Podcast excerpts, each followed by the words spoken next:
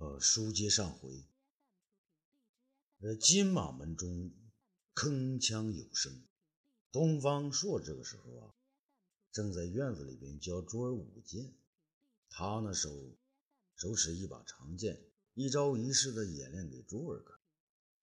十来岁的珠儿啊，满脸不高兴的拿着一把木剑舞了一阵子，将剑扔了。东方朔惊诧的说：“珠儿。”哎，你整天嚷嚷着要学剑，怎么又又把剑给扔了？珠儿生气地说：“我不要这破木头做的剑，我要用真剑。用真剑呢？你还没剑高嘞。”珠儿啊，跑到房内，马上又跑了回来。他手中呢，拿着东方朔的那把秃剑。这把剑就比我短，我要用这把剑来练。东方朔伸手便夺。珠儿啊，这把剑可是霍大司马用过的，也是皇上写过字的呀。珠儿呢，更更不愿放弃了。皇上写过字，让我看看。他呢，拿起剑来，念道：“东方朔不死。”爹爹，皇上说你不死，以后就会不死吗？东方朔说：“嘿嘿，人哪有不死的呀？爹爹也会死的。那人家都说爹爹是神仙，爹爹不会死的。”东方朔却笑了：“会不会死，将来你会知道的。”珠儿啊，眼圈都红了。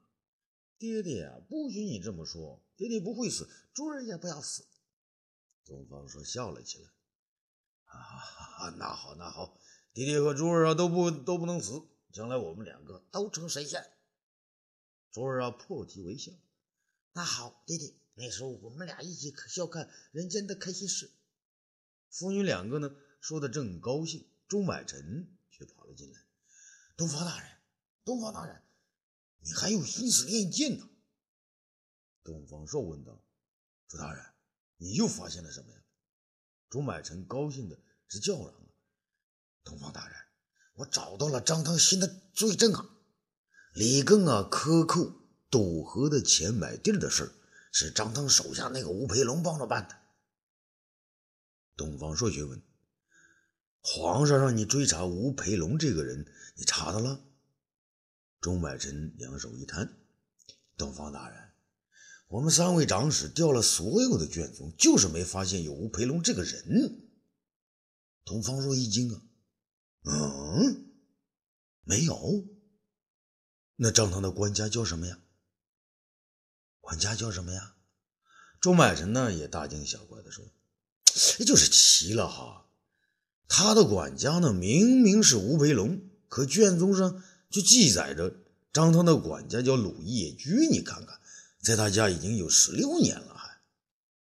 东方朔说：“鲁业居，我怎么从来没听说过呢？”是啊，不知道张汤在捣什么鬼。可是有一点呢，可以断定，贪污河款之事与张汤有关，张汤是同谋。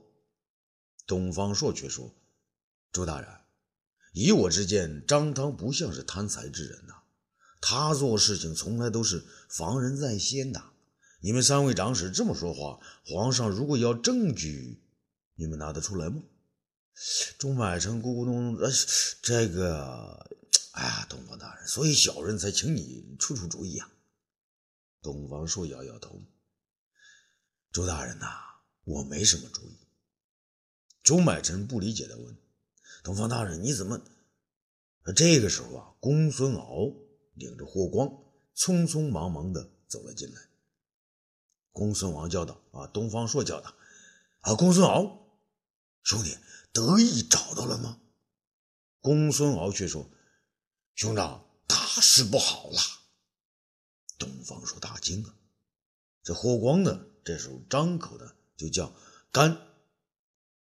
他不是这个东方朔的干儿子吗？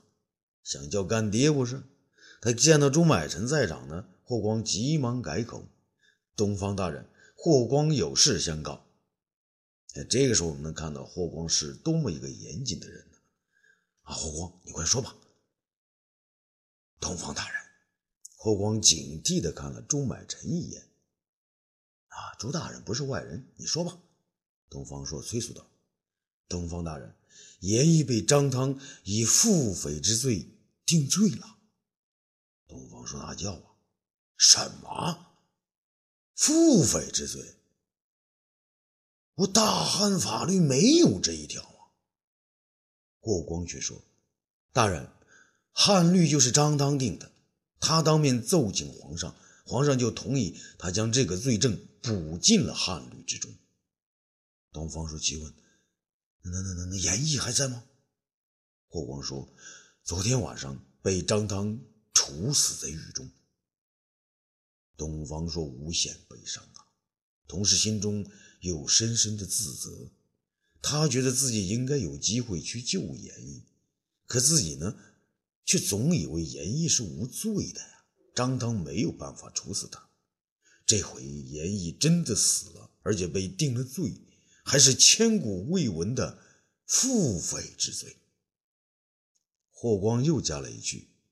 大人，张汤有这么一一个一个律文，便可肆肆无忌惮地加害桑红娘了。东方朔大怒，他敢！霍光接着说：“嗯，还有一事，大人您尚不知。嗯，还有什么事啊？”霍光从容地说：“杨得意他与朱安世潜入张汤家中，欲谋杀张汤，但未得手，只伤了。”他的管家朱买臣大惊啊！啊！吴培龙受伤了，他可别死了，死了我就没证据了呀！东方朔急急急着问道：“那杨得意和朱安世呢？”霍光说：“他们两个当场被捉。”他看了东方朔一眼，然后慢慢的说：“杨得意被张汤亲手杀死了。”东方说：“大拍案子，这个恶鬼呀！”案子呢被他拍了散了架，成为一堆木板。朱儿却在一旁大叫道：“爹，这一招真厉害！你要教我，你要教我呀！”这东方朔呢，将朱儿推到一边：“别闹，霍光，这些消息可靠吗？”霍光却反问道：“大人，霍光。”说过假话吗？说过没有根据的话吗？朱买臣却问：“这张汤做事十分周密，你怎么知道这么详细啊？”霍光呢，不卑不亢地说道：“这个您就别管了，朱大人，别忘了我是皇上的车驾总管，奉车都尉，同时还是大行令公孙贺的副手啊。”东方朔听到杨得意一死，便痛苦地叫道：“得意呀，你死得好冤呐！”霍光呢，见他的目的已经达到，便拱手一揖：“东方大人，霍光告辞了。”东方朔拦住了他：“慢着，霍光，你把李更买地的事帮我快速查清楚。”霍光双手抱拳：“霍光遵命。”说完呢，便。匆匆离去。这钟买臣看了东方朔一眼，感慨地说：“东方大人，你终于出手了。”东方朔没有答话，却靠在门框上，闭上了眼睛。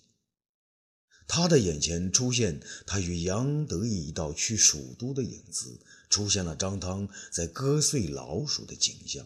出现杨得意后悔自己跟着司马相如学养狗，继而误入皇宫而遗恨终生的情形。得意呀，得意！你虽然在皇上身边，可你因为失去了男人的命根子，一天都没有真正的得意过呀。我东方朔经常拿你开玩笑，经常和你一起取笑别人，可我对你唯一的许诺。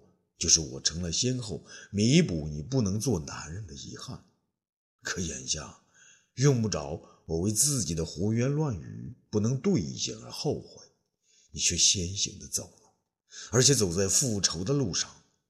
一向只愿喂狗不愿见血的你，却要亲手去杀掉一个人人害怕的恶人，而终日声称手无缚鸡之力的张腾，竟然亲手杀掉了。你你们的神经果然都失常了吗？不，是我东方朔的神经失常了。我没有想到你会和那个变了样的朱安世结为死党，更没有想到你会死在张汤的手中。想到这儿呢，东方朔觉得眼中涌出许多粘稠的东西。他强行睁开眼睛，发现整个天色都是红的，好像是杨得意的血涂红了整个世界。而他的耳朵里同时传来一阵阵狗的狂叫，一定是得意所喂养的狗也在那儿悲鸣啊！周二看到爹爹那副样子，一下子缩到了他的跟前。爹，我怕。东方朔揉了揉眼睛，然后将湿润的手背在衣襟上擦了擦，拍了拍周儿的脑袋：“孩子，别怕，你跟着阿秀姨娘在家中待着。爹爹呢，今天要出金马门，管的什么张汤李蔡，还有什么李更陶更的，不把他们一锅煮了，这天下就没有太平了。”周儿呢，又嚷嚷起来：“爹，我不怕。”我也要跟你出去。这个时候呢，公孙敖走向前来，抱着珠儿就走。朱买臣高兴地领着东方朔一行四人出了金马门。花开两朵，各表一枝啊！现在咱们说一说张汤。这张汤家中啊，天黑人静，周安氏还被绑在那个木桩之上，白天放在远处的案子。被挪到他的身边，上面呢放着一盏灯，灯边还有一条带着木把的鞭子，像蛇一样盘在案子上。随着一阵轻轻的脚步声，张腾走过来，来到案子边上，他把屁股啊轻轻地落在案角上。朱安氏，你在这儿都八天了，除了喝点稀粥啊，你不吃也不拉也不撒尿，你练的是什么功啊？朱安世呢也没有好气的说：“张腾，你这奸贼！你的母亲如此善良，怎么就生下你这么个恶鬼？”张汤并不生气啊，却发出一阵冷笑：“哼哼哼哼，我是恶鬼呀？你以为你是什么东西呀？你不是恶鬼，是恶狼啊！”你在南阳杀死义宗后，便跑到了西南的滇池大理一带，因为争一个女人，居然杀了七个东邦帮主。而后你敌不过那女人的妖术，你又逃到了衡山，又是为另一个女人，你杀了南域的南天剑。后来你在武夷山中，为了一个女人，你差点丢了性命，可你却杀死了那个女的，还杀死了我派去的张大头和李晃儿。前不久，你来到终南山，还是为了一个女人，你居然亲手杀死了你的师娘。这朱安是愕然起来，接着那边露出了痛苦的神色，大声叫道：“别说了！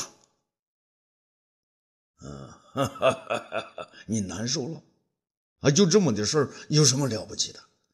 就你这副德行，本大人很喜欢呢。”张汤啊，不仅不怒，反而走向前来，对朱安世露出愿意亲近的表情。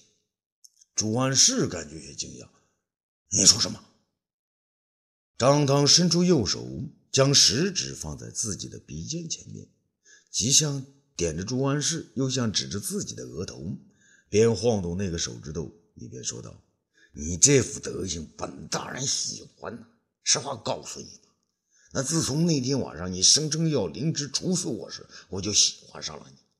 自从我击碎老鼠那天开始，那还没有人敢当面对我说这话。